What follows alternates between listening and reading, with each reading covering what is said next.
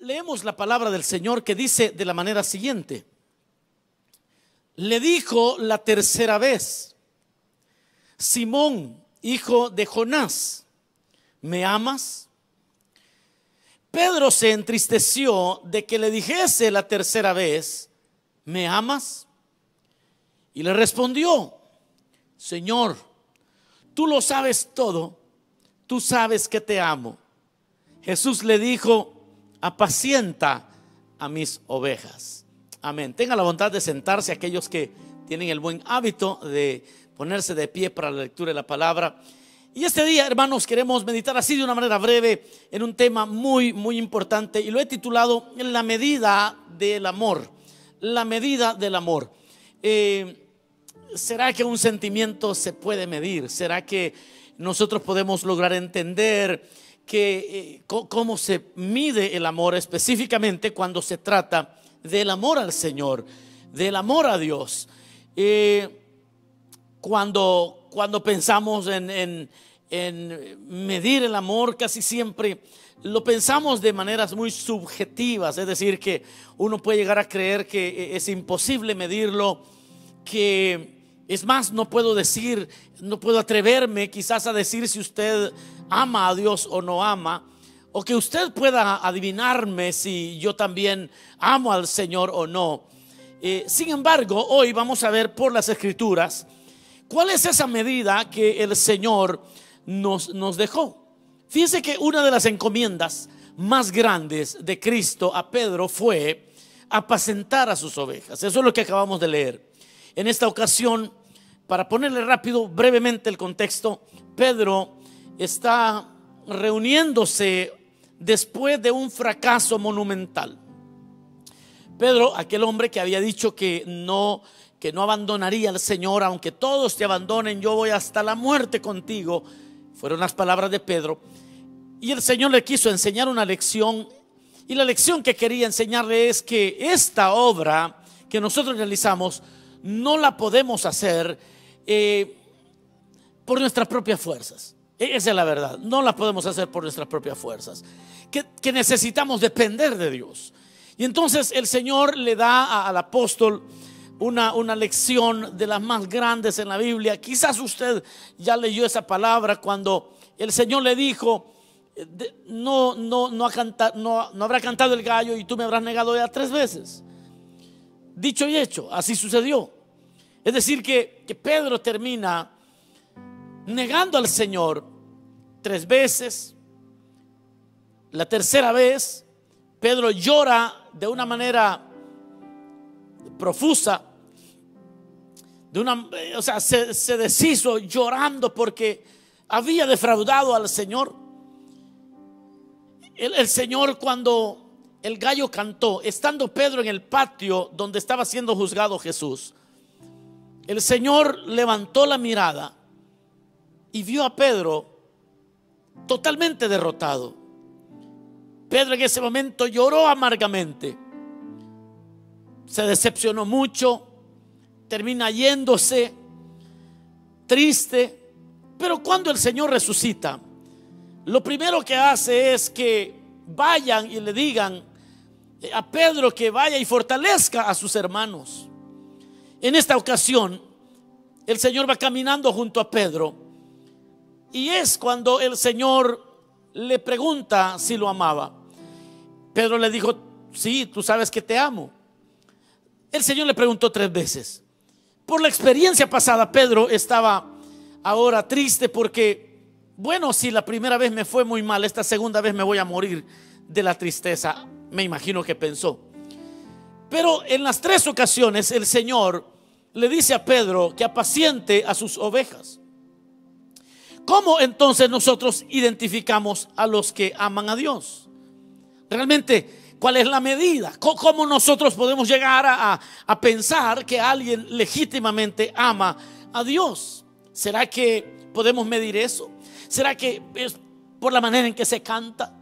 Quizás lleguemos a pensar que es la manera que se canta, es como alguien eh, este, de verdad que ama a Dios, o la manera en que predica, o cosas externas que de repente nosotros hacemos en el culto a Dios pueden ser y para muchos han llegado a ser como la medida que ellos tienen para saber si alguien ama a Dios. Y eso puede crear eh, falsos, falsos hermanos. Porque no es el canto. Ahora, será la ropa, la forma de vestir que alguien eh, tiene lo que define su amor por Dios. Serán sus oraciones. Hay personas que por su temperamento, especialmente los que son introvertidos, eh, ellos aunque estén sintiendo la presencia de Dios y estén sintiendo el gozo de Dios, ellos no van a orar como, como otros. Su temperamento es tan introvertido que ellos, aunque estén quemándose del fuego del Espíritu, ellos realmente, ellos realmente van a estar adorando eh, para sí, van a estar llorando quizás, pero, pero no van a ser tan como escandalosos, voy a decir, como, como otros. Pero ¿será que así se mide el amor por el Señor? Realmente Cristo nos dejó una regla de medición para saber si nosotros lo amamos o no. No tanto para saber si otros lo aman. Porque al final del día no es la tarea de ningún creyente andar investigando si los demás aman al Señor. No, no es una tarea nuestra andar como investigadores privados para saber si alguien verdaderamente ama al Señor. Esa no es la tarea nuestra. Pero hay una medida que encontramos en las escrituras acerca del amor al Señor. Hay un dicho también muy común que quizás ustedes lo han escuchado y es aquel dicho que dice que la gente ama a Jesús, pero que detesta a sus discípulos. Es decir, que como que si el mundo ama al Señor, pero pero no a sus discípulos, porque a veces los discípulos del Señor eh, cometemos errores. Y eso es, es como una, eh, es algo común oírlo de, de personas. Ahora, eh, una aseveración así, o esta aseveración así, viniendo de, un, de una persona que no conoce a Dios, es tolerable. Yo lo puedo comprender. Pero realmente cuando, si yo pienso, o si pensamos, que viniendo de un creyente, alguien pueda decir eso, esa, misma aseveración se vuelve detestable, se vuelve execrable, se vuelve algo definitivamente no apto para un creyente que llegue a pensar así. La idea de aquellos que piensan que el mundo ama al Señor pero no a sus discípulos, viene de un dicho que alguien allá en la India pronunció. Este hombre fue un pacifista muy famoso, muy admirado, yo mismo lo admiro, pero el cuento, bueno, la historia cuenta que este hombre llegó eh, amando la verdad, buscando, él ya había leído los evangelios y entonces llegó a una iglesia.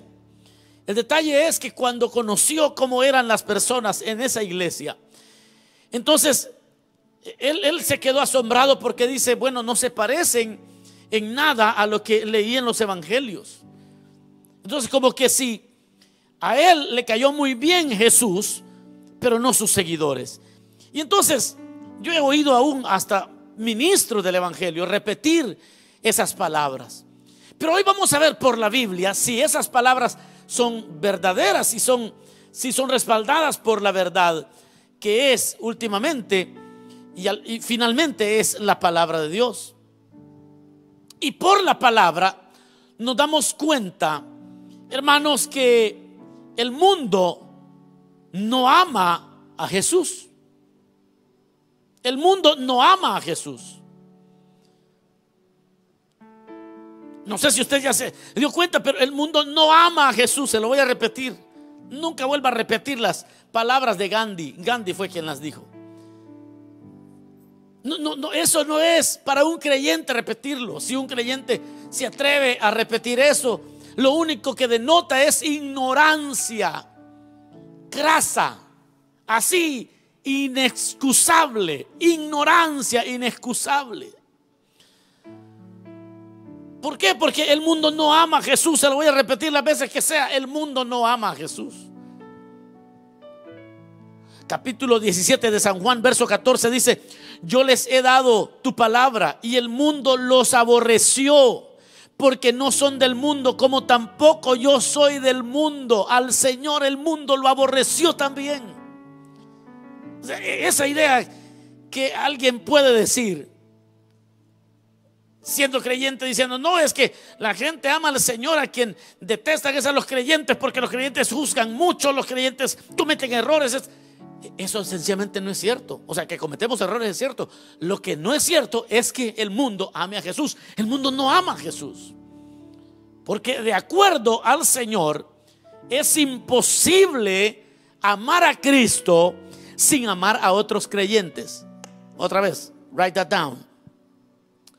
De acuerdo a Jesús, de acuerdo a nuestro Señor Jesucristo, es imposible. no, no, no hay correlación, no existe, no hay manera de unir esas dos ideas. Es imposible amar a Cristo sin amar a, otros, a los otros creyentes. Por eso, hermano, no podemos dejar que las frustraciones por las cosas que se hacen mal muchas veces, que nuestros hermanos hacen mal, nos hagan herir al Señor. No podemos tolerar que nuestras frustraciones, cuando vemos que los hermanos a veces no están a la altura de lo que deberían de estar, nos desanimen o, empecemos a hablar en mal de los hermanos, en mal de la iglesia, porque eso al final a quien hiere es a Cristo, no es a los hermanos. Porque el amor, el, el objeto más grande del amor de Cristo es su iglesia. Así que cuando usted empieza a decir, no, no sé por qué los hermanos esto, y no sé por qué los hermanos aquí, yo amo al Señor y al Señor le cantamos alabanzas y, y somos buenos para cantar. Cristo, yo te amo. Cristo, no hombre hermano, uno se quebranta cantando. Uno, uno le, no, yo he visto hermanos y hermanas que son un mar de lágrimas diciéndole con todo su amor, Cristo yo te amo, pero no aguantan a su prójimo. Se tenía que decir y se dijo, ese no hermano. Si no, no, no lo logran superar, no, no, no, no, no pueden. Y entonces dejamos, dejamos que las frustraciones por las cosas que nuestros hermanos hacen mal y eran con nuestras palabras herimos al Señor, terminamos hiriendo no a los hermanos, a Cristo. Fíjense que de todos los apóstoles que modelaron el amor por el Señor, el apóstol de todos los apóstoles, quien lo logró entender y modelarlo de la mejor manera fue Pablo, el apóstol Pablo. Y, quizás usted conoce la vida del apóstol Pablo. Pero fíjense que Pablo, en una ocasión, estando preso, bueno, le cuento rápido, es que a Pablo lo habían, lo habían puesto preso por predicar el Evangelio. Entonces vinieron unos hombres malintencionados y únicamente para convencer a las autoridades que Pablo era un hombre no grato, una persona no grata, estos, estos fulanos empezaron a predicar el Evangelio. Y usted va a decir, pero qué barbaridad. Pero es que ellos no lo hacían porque querían predicar el Evangelio, sino que el mismo apóstol dice, estos predican para añadir, es que es, que es increíble, para añadir a mis aflicciones. O sea, estos estaban predicando el Evangelio solo para, para molestar más al apóstol. Para que pensaran que realmente el apóstol era alguien malo. Son cosas, era una cuestión, era un movimiento muy más como, como político. Tal vez usted eh, había leído esa porción. Pero cuando estando preso eh, Pablo, unos hombres malintencionados predicaban a Cristo. Y eso lo hacían para aumentar las aflicciones de Pablo. Pero ¿sabe que Pablo modeló este amor por Cristo y este amor por la iglesia que cuando él supo que lo estaban haciendo solamente por, por, por causarle daño al apóstol, El apóstol dijo, pero aún así me gozo porque el Evangelio es predicado. Dele un fuerte aplauso al Señor. Mire cómo es esa medida de amor por el Evangelio, esa medida de amor por la iglesia. Que aun cuando alguien no lo haga con buenas intenciones, pero por lo menos está predicando el Evangelio. Entonces Pablo decía, pues por eso me gozo, porque ese amor está por encima de mis intereses. Ese amor está por encima de cualquier otro deseo que yo tengo. Los que toman nota, tomen nota de esto. Amamos al Señor cuando amamos su iglesia más que nuestros privilegios. La medida de amor es que cuando nosotros amamos al Señor, nos damos cuenta que estamos amando al Señor cuando amamos a su iglesia por encima del amor que tenemos a nuestros privilegios. Porque al final no importa quién es el líder, no importa quién eh, levantan, a quién ponen, a quién quitan o cómo se hace aquello.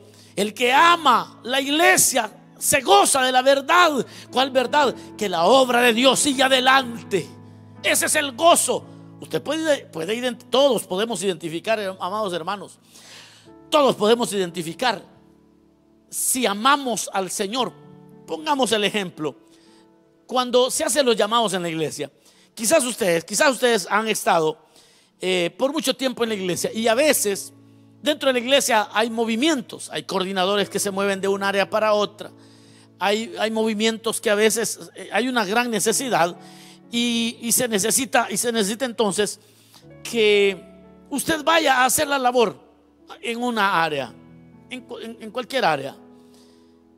Y eso da tristeza a veces. Y hay hermanos que se llenan de tristeza porque se les movió. Pero ¿cómo es que usted, o, bueno, y sienten tristeza cuando pusieron a alguien que a juicio de ellos no es la persona indicada? Bueno, y hay, personas que llegan al extremo de que cuando no se hacen las cosas como a ellos les parece, y mejor me voy. Y, agarran, maletas, hermano. Pero, pero ¿cómo sé que amo al Señor? Amamos al Señor cuando amamos su iglesia más que nuestros privilegios. Yo recuerdo en el 2001, si no estoy mal, 2002, no, fue en el 2002. Cuando en la iglesia, en la iglesia no teníamos, no había ancianos, solo, solo yo era el obrero. Y entonces fue nombrado como anciano, bueno, fue nombrado el primer anciano aquí en la iglesia, el primero, el primer anciano. Ese día, cuando ese hermano, cuando se nombró como anciano, el siguiente domingo hubo otro hermano que ya no se presentó. Ya no llegó. Yo lo fui a visitar. Le dije, hermano, tenga paciencia. La iglesia es más grande que nosotros mismos. Ya vendrá su tiempo y si no llega, gócese de ser útil al cuerpo de Cristo. Mire, me dijo, yo me siento rechazado, así que goodbye. Y allí, me di cuenta que él no amaba la iglesia, que él no amaba en nada al Señor. Porque el amor al Señor se demuestra de acuerdo a, a lo que hoy estamos viendo y estudiando. Es que es cuando amamos a la iglesia más que nuestros propios privilegios porque nos gozamos de la verdad. ¿Y cuál es la verdad? Que la obra se está realizando, mi amado hermano, y eso llena de alegría el corazón de aquellos que aman al Señor.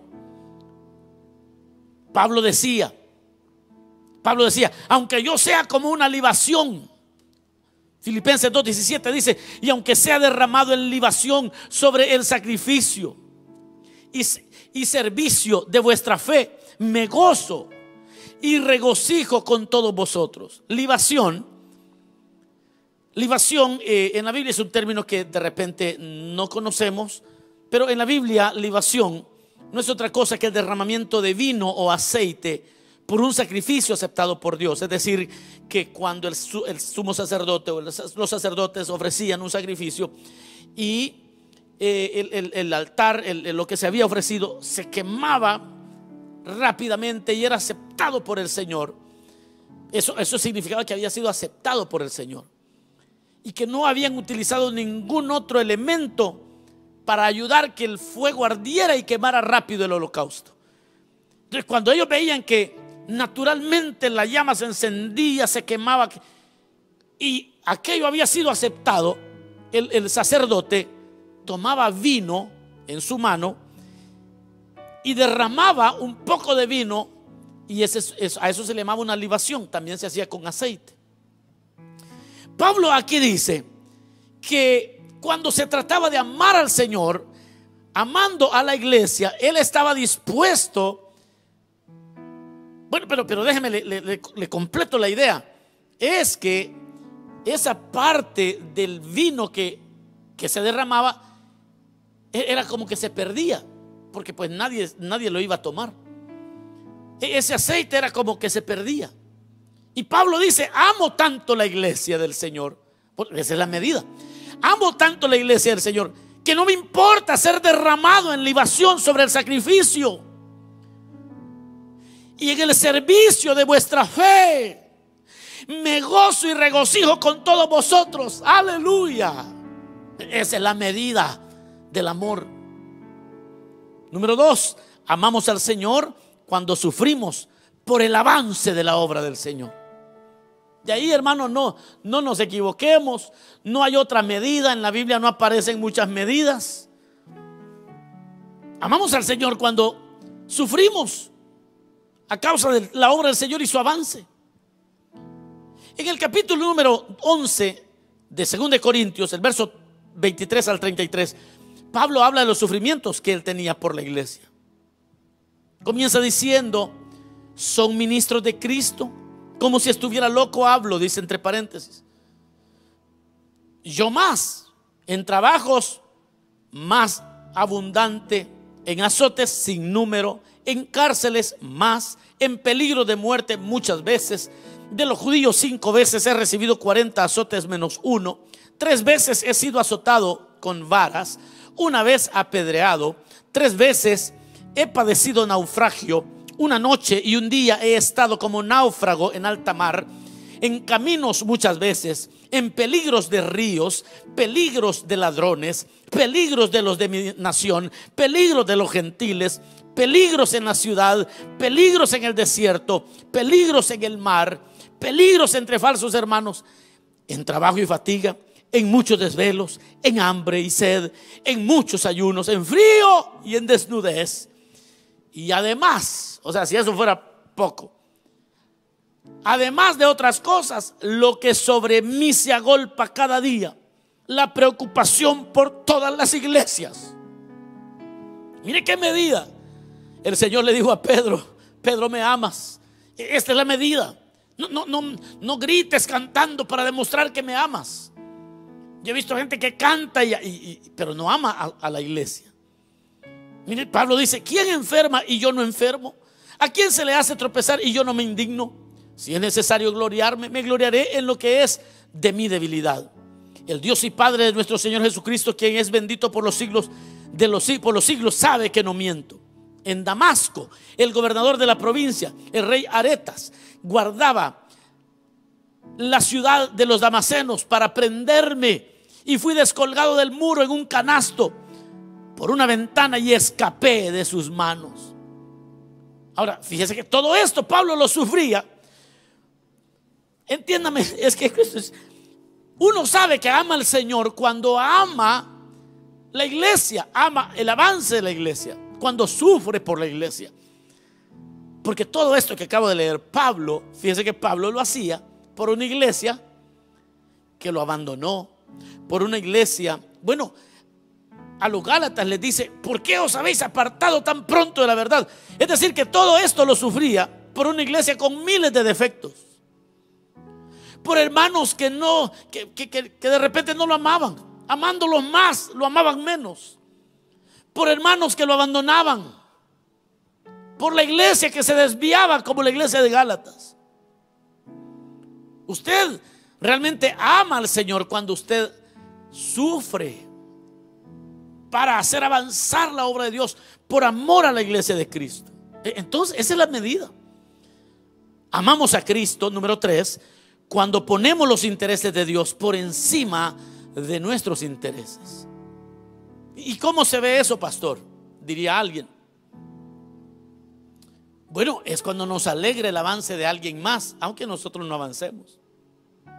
Es cuando nos, nos gozamos porque alguien está siendo eh, reconocido públicamente. Entonces amamos la iglesia.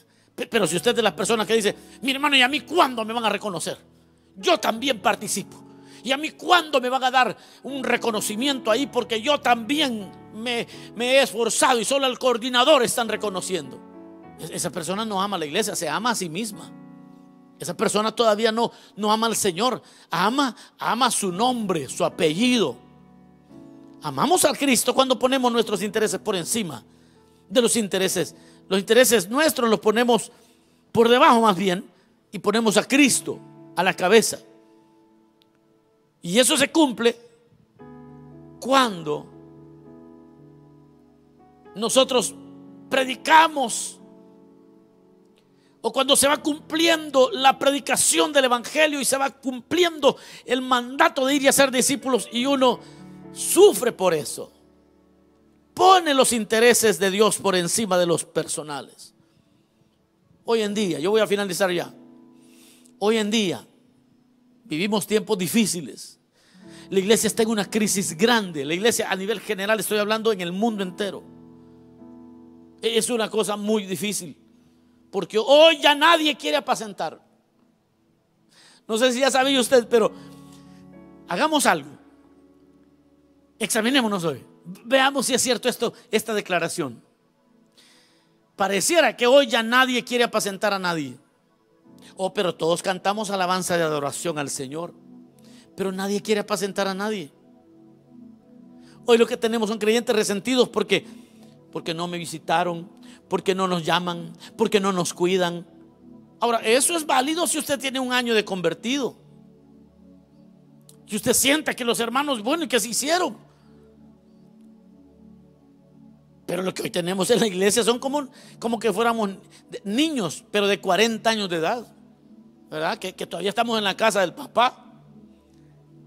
En la mamá y todavía nos quejamos porque la, comida no está calientita a los 40 años viviendo con tu papá y con tu mamá y te quejas todavía. Y eso es lo que pasa hoy en la iglesia. Y, y somos gente que estamos como cantando, según nosotros, estamos adorando al Señor. Pero eso no es amor al Señor. Hoy nadie quiere apacentar. Creyentes, niñitos de 40 años de vida cristiana, niñitos Mire, y usted cuando le dio gripe llegó a visitarlo el pastor, niñito, y usted está viejo, y usted que ya no lo visite nadie, hombre. Ya empieza a apacentar. Usted está tan resentido porque no está apacentando a nadie. Se tenía que decir y se dijo. Comente ahí, te están hablando, dígale. Es que es cierto, hermano, mire, hoy la iglesia tiene una crisis porque hoy nadie quiere apacentar. Hoy tenemos una generación egoísta y odiosa y los pastores tenemos un poco de culpa en eso también, porque no predicamos esta clase de sermones. Los, pastores mimamos a los disidentes con tal de avanzar. Y cuando viene alguien de otra iglesia y nos viene contando, ay, es que allá me, despreciaron. Ah, no se preocupe que aquí yo le voy a visitar todos los días. Yo le voy a atender, venga, venga, venga con el buen pastor. Y, ese son. y así queremos avanzar la iglesia. Entonces, lo que, lo que estamos haciendo es creyentes malcriados.